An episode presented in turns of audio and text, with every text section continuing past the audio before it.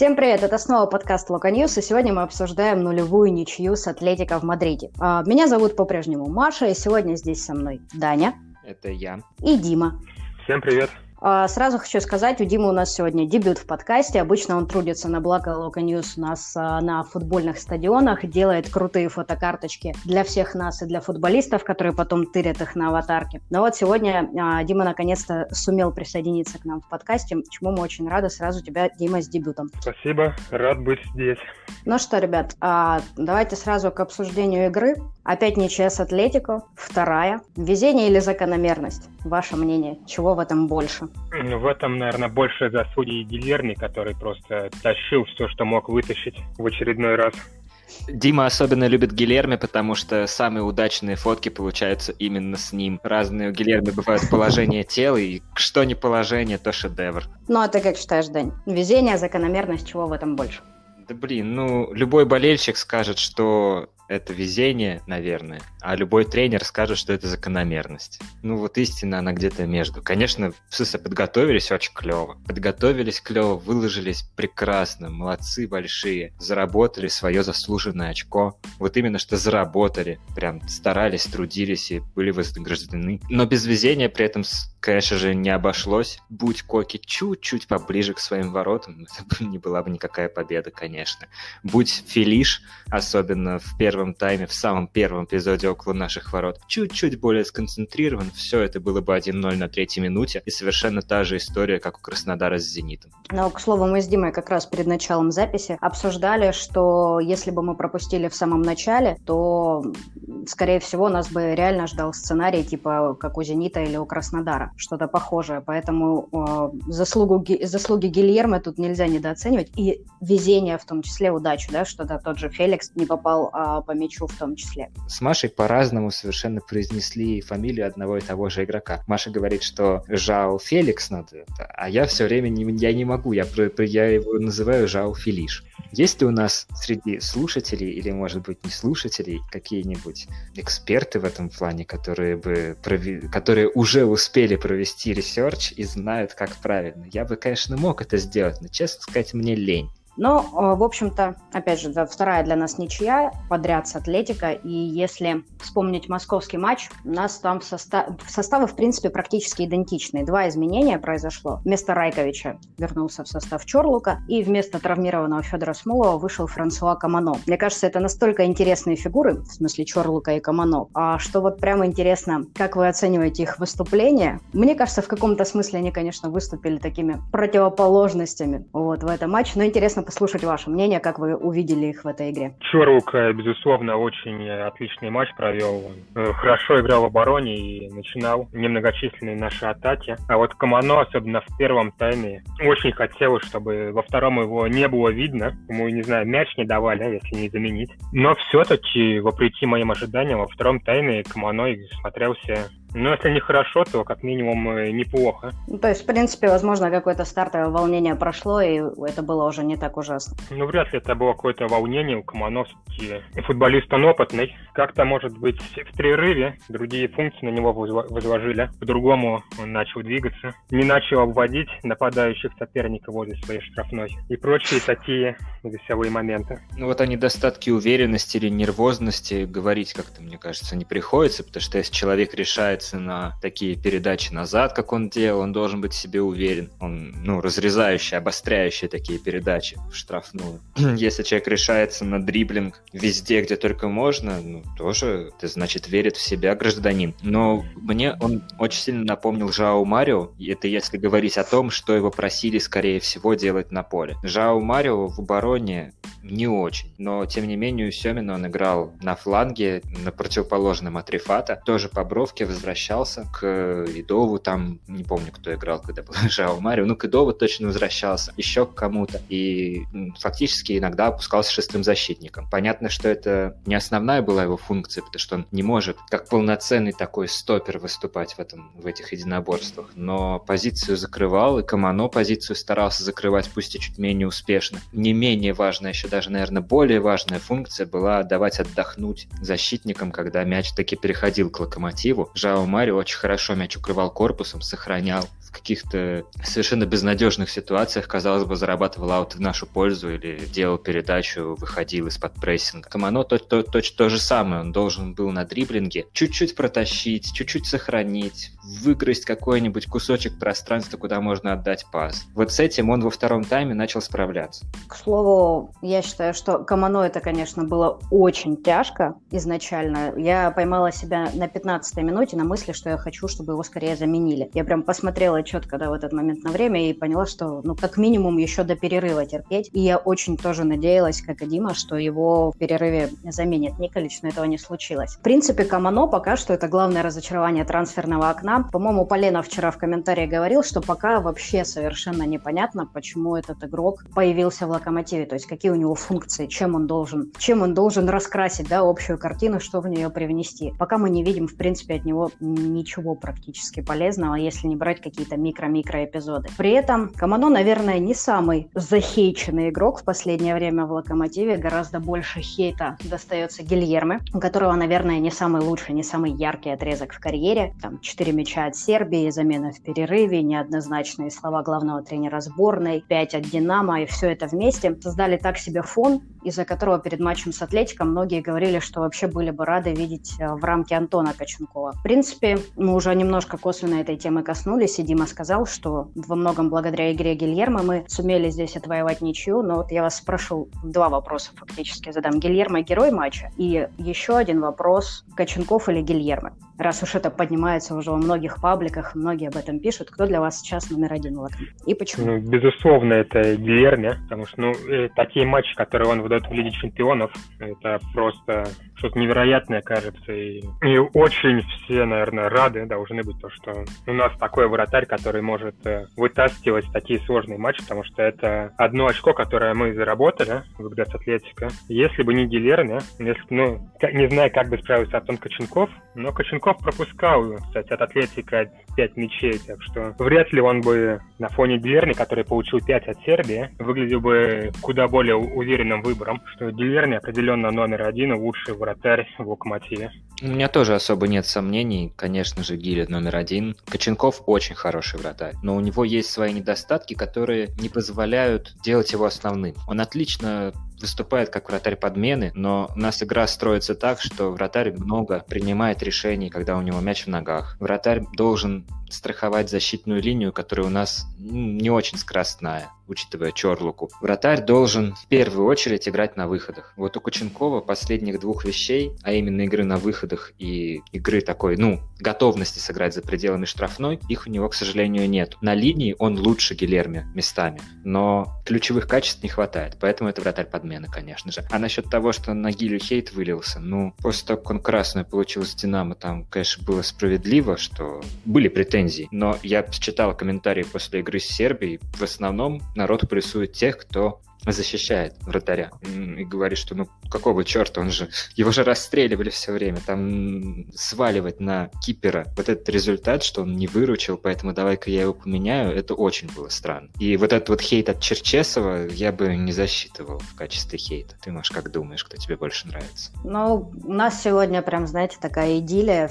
полный штиль, потому что нету разных мнений. Я тоже, безусловно, считаю, что Гильермо номер один, и все разговоры о том, что вместо него нужно поставить Володь Коченкова, это, знаете ли, от лукавого. Это люди забыли эпоху Марка Чеха, Ивана Пелецоли, Левинца и всех прочих, вот этой вратарской нестабильности и, что называется, немножко с жиру бесится. Вот. Но если говорить про Коченкова, я считаю, что в последние годы, когда он вернулся в Локомотив, это, наверное, э, лучший именно по качеству отрезок в его карьере. Да, у него немного матчей, но когда он выходит, он действительно чаще всего выглядит надежно. Я Коченкова очень хорошо помню еще по его ростовскому периоду карьеры, карьеры. И очень хорошо помню, как ему Лоськов э, забрасывал один из самых курьезных голов в его карьере. Поэтому, конечно, Коченков очень сильно вырос, но Гильермо просто, ну, мое мнение, выше класса. Да.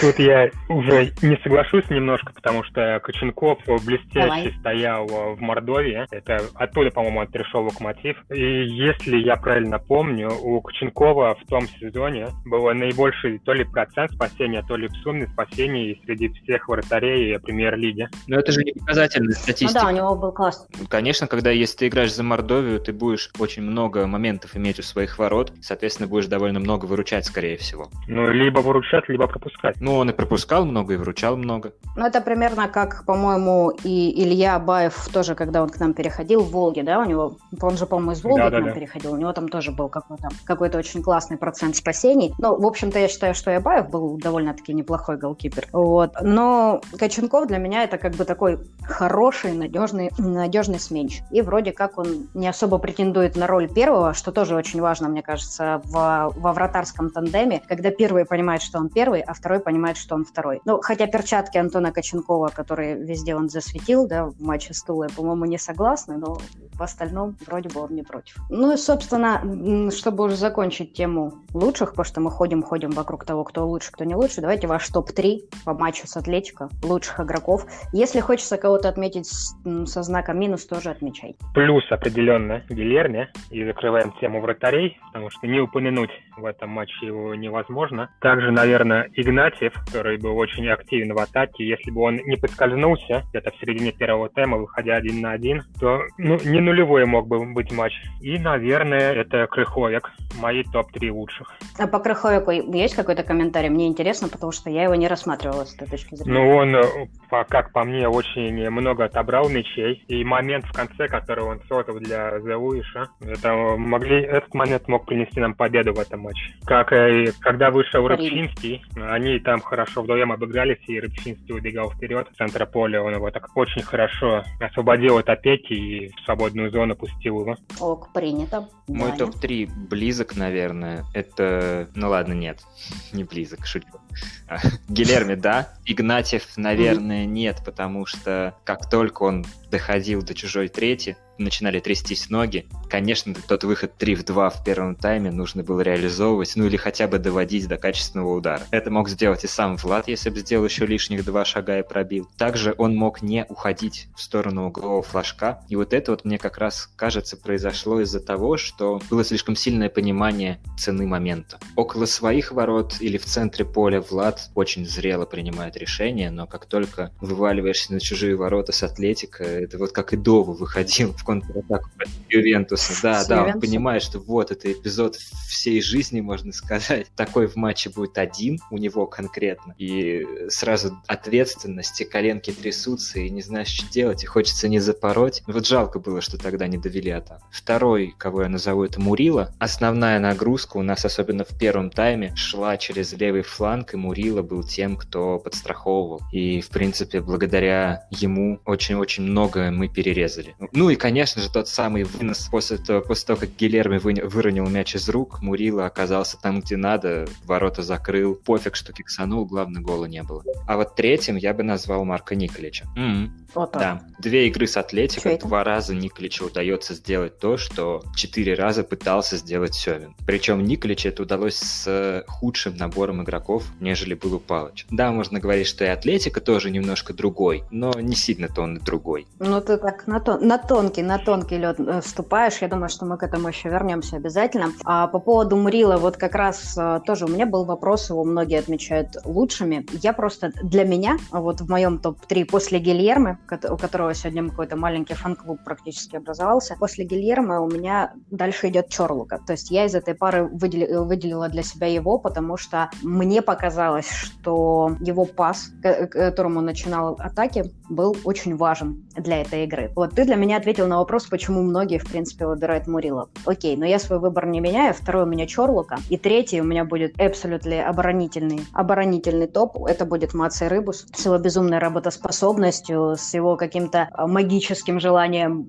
просто подставлять свое вроде бы не самое высокое тельце, просто бросать под любой мяч. И, ну, он, он, конечно, большой молодец, хотя сто процентов тоже сыграл не безошибочно. Ну, хотя бы сколько раз ему накручивали позвонки, вот, особенно в первом тайме. Но в любом случае, про- просто за работоспособность я Рыбуса. Да, да, и, я, конечно, читерил немножко, поставив Никлича, мы же об игроках, да, если, если только игроки, то точно Рыбус, сто процентов с тобой согласен. Да, кстати, продолжая тему Мурила, тут пишут, что нашим защитником, молодым и перспективным, заинтересовался... А, нет, не Гвардиола. Гвардиола им интересуется давно, тут уже не новость, вот, но им заинтересовались клубы серии А и Ла Лиги. Это, конечно, очень прикольно обсуждать такие угу. слухи, особенно значит, на фоне такой эмоционального дуплета игр с Атлетиков, которым очки не отдали все. Фиг с ним, не будем говорить, правда это или нет, неважно. Давайте так, вот, не знаю, пришло предложение. Обсуждаем, пускаем. Ему сейчас 23 года, он совсем молод, он еще может развиваться. Нужно отпускать, пора?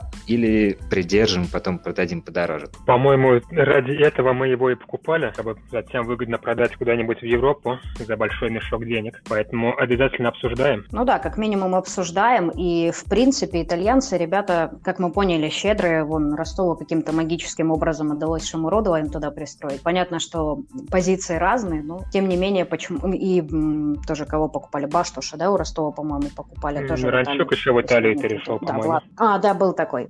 Вот, но, собственно, я имею в виду, что не, не обязательно суперзвездные и яркие игроки. Миранчук-то то понятно, то звезда, и там, по-моему, все болельщики Аталанты ждут, когда он будет играть побольше. Хотя я не видела его игру против Ливерпуля, может быть, уже не ждут. Вот, но я думаю, что надо обсуждать. Ну вот а я а Палыча включу. У нас Чорлука уже такой больше ментор, учитель для молодых. Конечно, еще играет, но постепенно переквалифицируется в чистого дядьку такого. А Мурила — это тот игрок, который играет у нас все матчи, от звонка до звонка, сколько получится. И, в принципе, если он уйдет, то у нас из, ну, одного там, окей, с половины свободного места, можно сказать, в защите, у нас будет целых полтора не многовато? Ну, может, там у товарища Кикнадзе есть какие-то связи. Нет, меня на самом деле в Мурила смущает э, еще то, что он... Ну, как раз то, что он молод, это может быть и плюс, и минус. И э, если он, как, э, не знаю, условный Ньяс приезжал сюда с целью выстрелить и потом уехать, если мы его не продадим, мы можем ему поломать всю мотивацию, а не мотивированные бразильцы. Ну, не то, что враг команды. Ну, мотивировать по-разному можно. Ну, можно, например, не знаю, как-нибудь статус в команде поднять. Да всякое бывает. Просто показать, как Мурила как мы его любим, условно говоря. Там, не знаю, Кикнадзе будет ему чуть шире улыбаться, чаще заходить к нему в номер на сборах, спрашивать, что он думает о главном тренере. Ну, что-нибудь такое. Майку Супер Мурила будет носить всегда, а не только Нормально. после Суперкубка, да? Э, включаем в контракт. Ну, не знаю, я думаю, что обсуждаемо, но я бы, в общем, не держалась бы. Но, опять же, если есть варианты, если есть э, наработки на трансферном... Но у нас же есть еще Виталий Устцов, который да. молодой, и вместе с опытным Черлукой тоже может многому научиться и попытаться закрыть эту позицию. Половина болельщиков Лока сейчас Вита? вздохнули тяжело после этой Я напишу пост извинений в Инстаграме. Ну, ладно, давайте э, от Мурила и от наших центральных защитников продолжим обсуждение матча. Собственно, когда мы говорим о том, кто отличился со знаком плюс, нельзя, наверное, не отметить э, Рыбчинского и Макеева, которые вышли на замену и получили не так много времени, но при этом провели эти минуты довольно эффективно. Каждый из них успел нанести по удару. У Стаса вообще был шикарный момент, и если бы там был кто-то более меткий, чем Стас, наверное, это было бы прям очень-очень опасно, может быть, даже и гол. Но э, в любом случае хочется отметить, что эти молодые ребята, Макеев 99-го года, года рождения, Рубчинский 98-го, выходят на поле против Атлетика, и им совсем не страшно. И вообще им не страшно играть в Лиге Чемпионов против больших команд. Сюда же мы Куликова приплюсуем, их ровесника, да, в общем-то. И у меня такой вопрос, откуда вот у этого поколения локомотивских игроков, воспитанников такая дерзость? Это какой-то особенный ген, который появляется ближе к 2000-м в людях? Это а, юношеская Лига Чемпионов опыт в ней? Или, или, может быть, это опытная команда, которая, не знаю, напитывает духом не вспоминайте тот самый, я о другом духе. Как вы думаете, почему они так дерзко Любой тим скажет, что молодые могут играть на уровне со взрослыми, и в этом нет никакой проблемы, и нет какого-то такого, что вот он молодой, он сейчас выйдет, мне будут трястись коленки, там, не знаю, как на экзамене. Нет, они умеют играть в футбол. Если им объяснить, что делать, они выйдут и будут делать. Конечно, если бы это был полноценный дебют Рыбчинского, Макеева, Куликова, была бы, конечно, другая история. Хотя мы помним, как Куликов дебютировал против Байера и нормально сыграл. Но сейчас они уже сколько матчей провели за Лока, за основной состав. Уже всех можно смело называть основными игроками, кроме разве что Рыбчинского, но такой полуосновной уже. Чего им, собственно-то? Бояться Короче, ничего нечего. Стас Макеев уже играл против Атлетика в прошлом сезоне, выходил на этом стадионе, так что для него это не в новинку.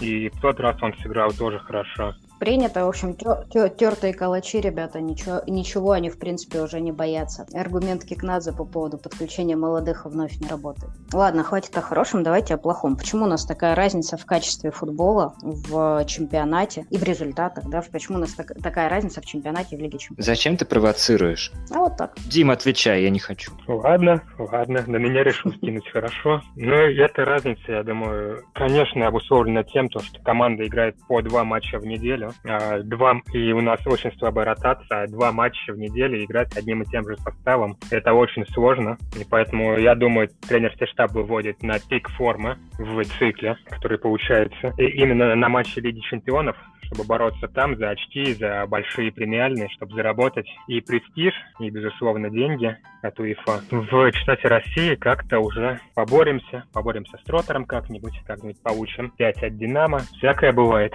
И удалимся, что самое главное, почти в каждом Чтобы матче побольше отдохнуть, России. И супердисциплинированно. Ты не доигрываешь этот матч, пропускаешь следующий. Футболисты на опыте. Гильерми угу. опытный футболист, Райкович опытный футболист. Ему тоже играть не хочется, может быть. Он вполне хорошо сидит на скамейке. Принято. Я вот сейчас думаю про эти микроциклы. Казалось бы, нужно вводить на стадию суперкомпенсации как раз вот в район, когда матч. И как раз они через два дня на третий должно быть более-менее вот то самое. Но вот я сейчас думаю, а есть ли вообще там хоть какие-нибудь тренировки, или они просто, они берут, летят на один матч, прилетели, заселились в отель, там, не знаю, разминочку предыгровую привели и, и айда на поле. Потом опять прыгают в самолет, летят обратно через всю Европу, потом через Москву. При этом потом еще опять выездной матч в условном Грозном. Летят в Грозный. Там вообще тренироваться-то время остается или нет, или только так, кондиции восстановить чуть-чуть. И я вот склоняюсь больше к тому, что тренировок-то как раз таких прям на физическую подготовку у команды нету. И, возможно, именно в этом и зарыта собака, потому что предсезонки тоже не было. Была бы предсезонка, можно было бы на ней какую-то какую дистанцию проехать и после матчей просто восстанавливаться. Предсезонки-то не было, поэтому играем mm-hmm. более-менее на том, что еще Палыч закладывал. На багаже Палыч. Ну, в, общем-то, как видим по Вот, мы потихонечку подходим к прекрасной теме. Даня уже там что-то начинал. Я на самом деле не очень хотела пока что сравнивать э, Палыча и Николича. Я не знаю, как вы считаете, стоит или нет? Это, это, Я думаю, это без нас в интернете люди обсудят миллионы раз. Я думаю уже, что стоит все-таки смотря как сравнивать. сравнивать. Одно дело, это там, вот, Лига чемпионов, Палыча и Лига чемпионов Николича. А другое дело, ты смотришь конкретно, как, как Локомотив подготовился к матчу с э, вполне определенным атлетиком. И вот Палыч подготовился так и там проиграл 4 из 4. А Николич подготовился примерно так же и почему-то не проиграл. И вот тут надо подумать, а не проиграл, потому что подготовился получше, или потому что повезло побольше, или что? На мой взгляд, просто когда Локомотив играл с Атлетика в Лиге чемпионов первый раз, очень сильно тряслись колени. Сейчас они тряслись уже угу. не так сильно. То есть они продолжали трястись в финальной трети, но у своих ворот играли вполне уверенно. Уже что-то. То есть если нам опять в ближайшие годы попадется Атлетика, есть надежда, что мы еще и забивать им начнем не только с пенальти. Да нет, просто не постепенно растет качество игры. И первая Лига Чемпионов с Палычем была просто... Ну, это был мрак, честно сказать. Даже с Галатасараем в Турции просто отдали сами игру, которую нужно было легко забирать, потому что они были никакущие. Они включились первые 9 минут, минут, а дальше ловили на контратаках во втором тайме. Ну. А может, это потому, что они ничего не могли поставить такому гениальному локомотиву Пауча, искали свои шансы в контратаках, как мы сегодня против Атлетика. Ну, окей, вот. Но, но, тем не менее, каждая следующая Лига Чемпионов — это немножко другая история. В прошлой Лиге Чемпионов уже начались так называемые достойные поражения. Вот. В этой Лиге Чемпионов у нас так-то и достойное поражение, только одно. Мы-то очки все время набираем. Достойные ничьи? Ну вот осталось только победа. Скорее, вымученная.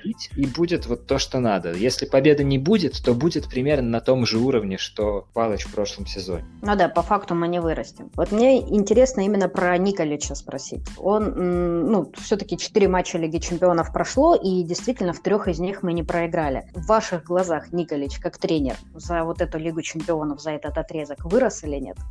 Сложный вопрос, потому что Николича до Локомотива ну, сравнивать как-то, кто его видел-то. А на фоне чемпионата России, ну, это Нет, совсем, именно... совсем другой уровень. Да. И совсем другая подготовка, даже не знаю. Можно да, сравнить и... Николича, который после игры с Ахматом говорил слово «безнадега» или что-то такое, и вот это было совсем грустно. И Николича, который сейчас в тоже сложный момент берет и ну, как-то готовится нормально к атлетике и забирает совершенно не нашу игру с Арсеналом, казалось, в перерыве. Хотя весь первый тайм было видно, что она капитально так наша. Сейчас он гораздо больше говорит по делу. У меня такое ощущение, что немножечко он перестроился, и вот именно что такая тонкая настройка фильтров, наверное, того, что он говорит и думает сам, она сместилась в лучшую сторону. Как тренер он, наверное, не сказать, что драматически вырос за это время, но как человек, как менеджер, наверное, как человек, который говорит ртом, пожалуй, да. Ну, вот я имела в виду именно в ваших глазах. То есть вы такие рассмотрели, ну, там Марко Николич все-таки тренер, а не просто друг Кикнадзе по стилю и имиджу. В этом смысле особо, я так понимаю, ничего Николич не изначально мной воспринимался как тренер, какой-то неизвестный, но именно тренер. И в интервью, которые были, по-моему, в конце прошлого сезона пресс-конференции, когда он говорил, да нет, я не хочу играть в молодыми, да нет, такой еще футбол мне не очень-то и нужен. То есть было понятно, что он не друг Тикнадзе. Ну, Маш, да, ну теперь ты скажи.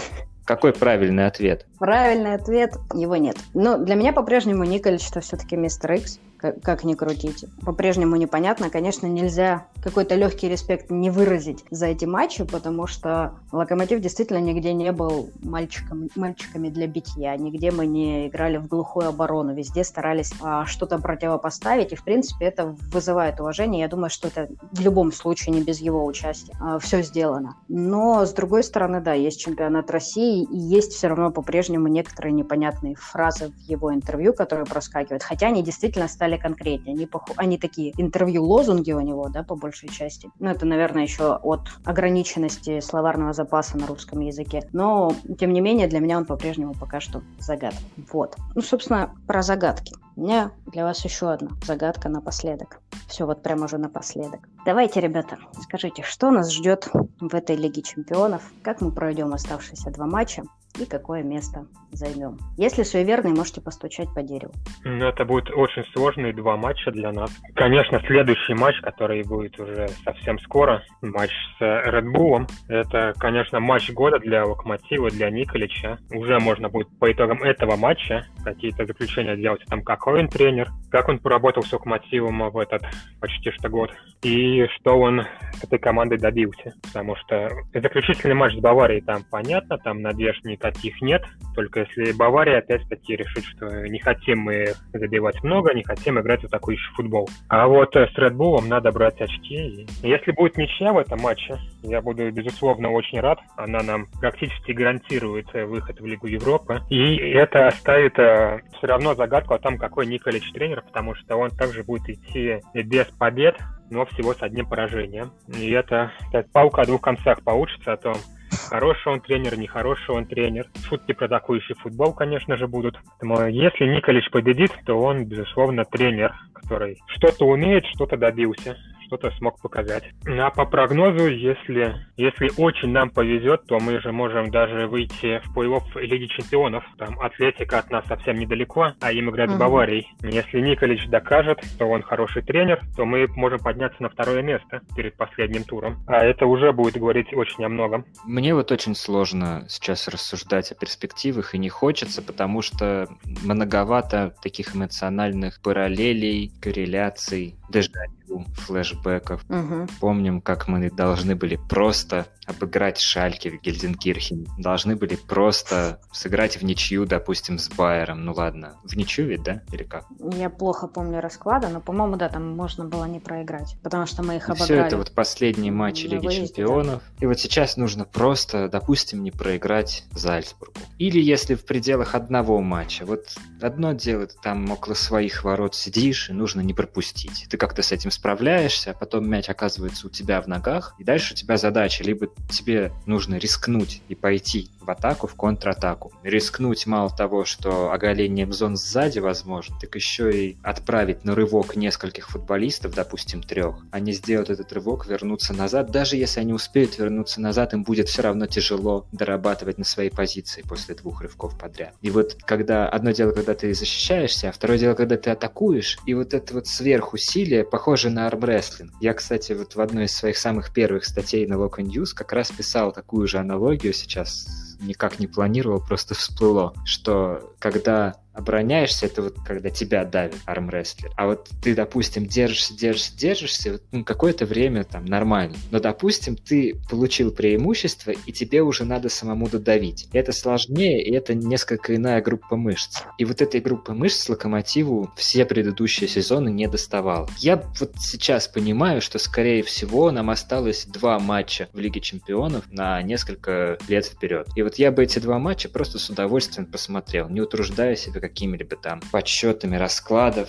Это все от лукавого. Вот, если мы выйдем в одну восьмую финала, ну, это, конечно, будет фантастика. Это будет еще как минимум в два раза матчей больше, или в полтора, не, не знаю, сколько там, два или один матч в плей-офф, неважно. Это было бы, конечно, была бы сказка. Вот, и после, если Николич нам эту сказку подарит, блин, господи, да это будет супер тренер. Попадем в Лигу Европы тоже хорошо, ладно. Но самое важное, это посмотреть два этих матча Лиги Чемпионов и, и сконцентрировать все внимание на них. То же самое нужно сделать сделать игрокам. Не убавить, не прибавить. Я даже вот со своим прозаичным прогнозом после этого не хочу влазить. Мне кажется, ты супер, супер закончил. Тут надо завершать. Ну ладно, а, на самом деле скажу, что я буду рада очень третьему месту, а втором я даже думать боюсь. Если будет третье, это будет супер классно. После двух подряд очень обидных таких шмяков о бетонный пол, которые у нас были в Лиге Чемпионов, третье место будет очень-очень приятным продолжением этой Лиги Чемпионской кампании. Собственно, в прошлый раз а, в конце подкаста я просила тех, кто дослушал, написать свой прогноз на матч с Атлетико. И, в общем, как выяснилось, а, никто не мог предположить, что Атлетика нам не забьет. Даже, наверное, скорее так, потому что преимущественно были прогнозы пессимистичными. И 0-0 счет никто не угадал. Не, не, не написал ни на одном из ресурсов. В общем-то, сейчас, если вы дослушали на этот раз, пишите теперь, а, как вы думаете, какое место мы займем в группе. Вот. Хотя после Даниного спича прекрасного, может быть, можете не писать, а просто наслаждаться этими матчами. Спасибо, что дослушали. Вот. И до скорых встреч.